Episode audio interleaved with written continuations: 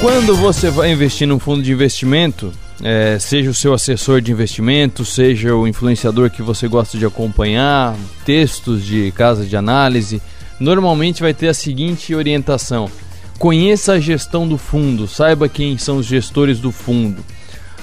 E aí eu fui atrás de um dos fundos que eu tenho na minha carteira, e eu posso falar abertamente porque boa parte dos investidores no Brasil tem esse fundo imobiliário na carteira, é o que tem mais investidores no Brasil, que é o MXRF.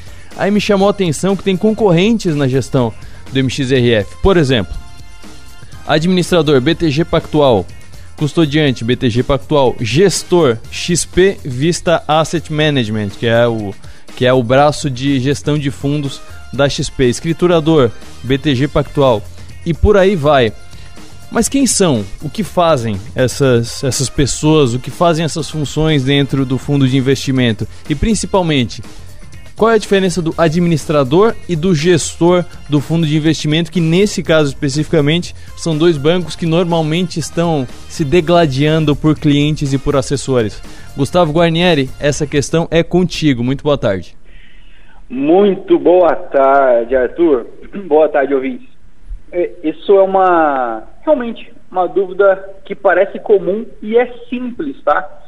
É, Primeira coisa, isso vale tanto para fundo de investimento, como fundo de investimento em ações, fundo de investimento no mercado, é, e até mesmo nesses fundos imobiliários. A única diferença é que é negociado em bolsa. Mas um fundo imobiliário, já que você tocou no MXRF, apenas uma curiosidade, né?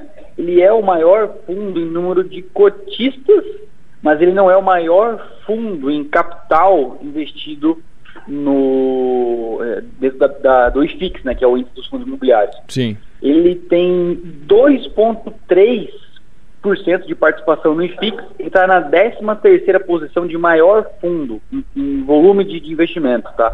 É, o maior fundo, os três maiores são da Kinea, que é a gestora do Itaú, mas os três maiores é o, o Kinea Renda Imobiliária, o Kinea Índice de Preços e o KINE Rendimento Imobiliário, que é o KNRI, CANIP e o KNCR. Todos eles têm, respectivamente, 4,6%, 4,5% 4,4% porcentagem do IFIX.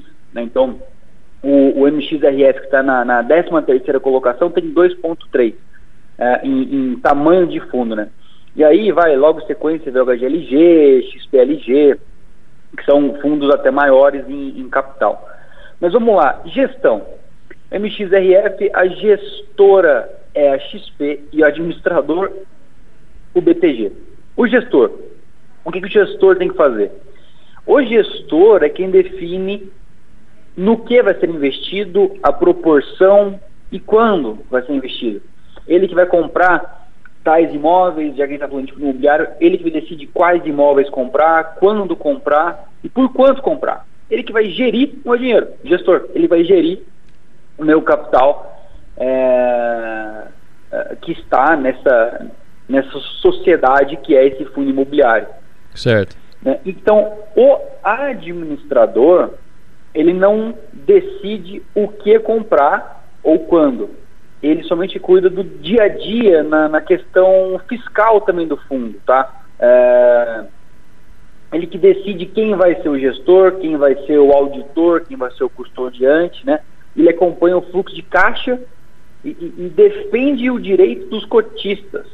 Então, imagina que é, os cotistas falam o seguinte: nossa, mas a gestão desse fundo não está muito boa. Meu, comprou um, um, um imóvel aqui nesse fundo imobiliário, esse imóvel não é legal.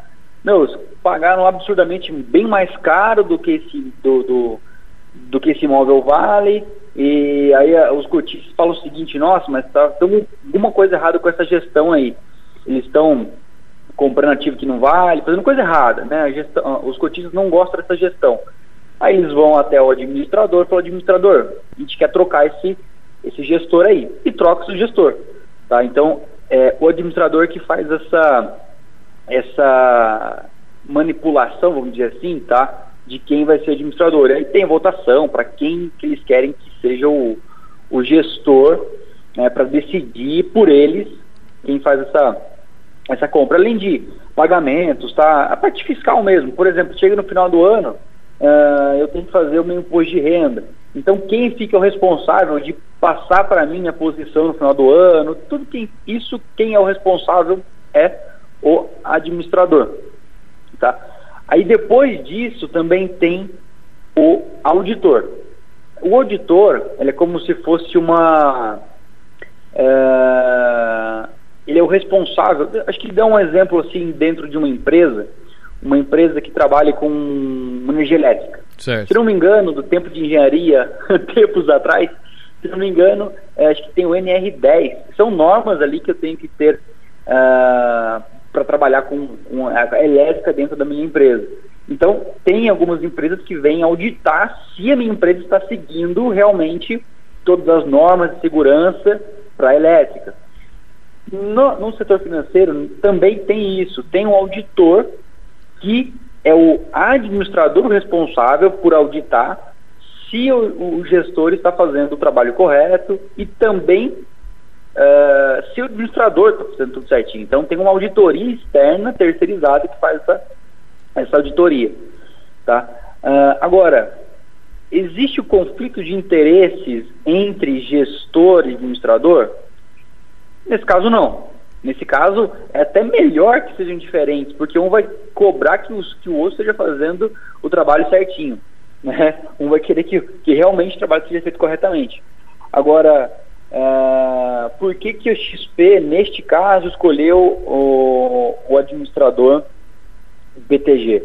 Independente, isso é muito antigo, tá? Isso começou, a, a, a guerra, né, entre aspas, né, uh, XP e BTG começou esse ano, né, que, que uh, algumas, alguns escritórios né, que saíram do XP foram para o BTG, mas isso é indiferente, porque se você for pensar, na verdade, a XP tem concorrente com qualquer outro banco.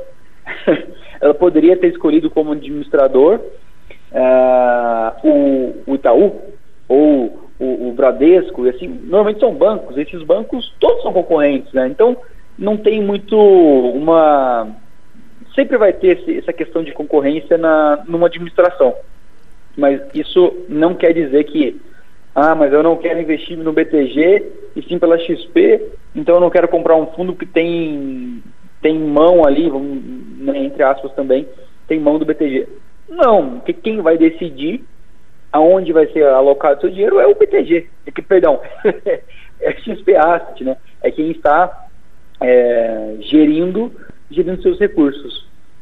Ô Gustavo, e sobre, e sobre o fato de, de serem bancos diferentes, digamos assim, empresas diferentes, BTG e XP, isso é uma determinação que o fundo tem que ter um administrador de um lado e um gestor de outro, ou poderia, por exemplo, ser os dois do BTG ou os dois da XP?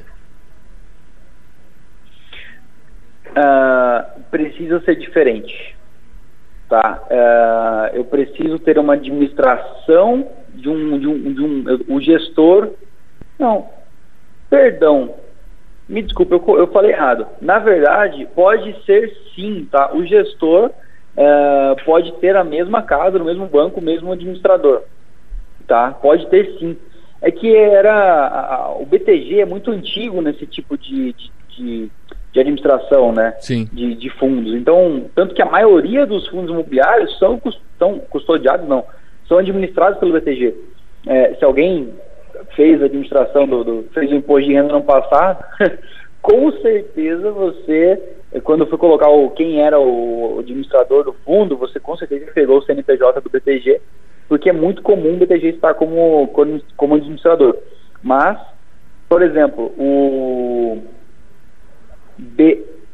Como é que chama? Esqueci o nome. Tem um, um fundo imobiliário de fundos de fundos, BCFF. Isso, que é um bem fundo famoso também. Do BTG. O fundo de fundos do BTG, ele é gerido pelo BTG, gestão, e a administração também é do BTG, tá? É, então, poderia ser o contrário, poderia ser XP com XP também, assim como outros, outros exemplos, né? outras corretoras, outros, gestor, outros bancos também. Maravilha. Obrigado, Gustavo. Um abraço, até amanhã. Abração, até mais, tchau, tchau. Money Talks. Oferecimento. Conheça o Sangaldino bairro Jardim. Lançamento da GA Top Loteamentos.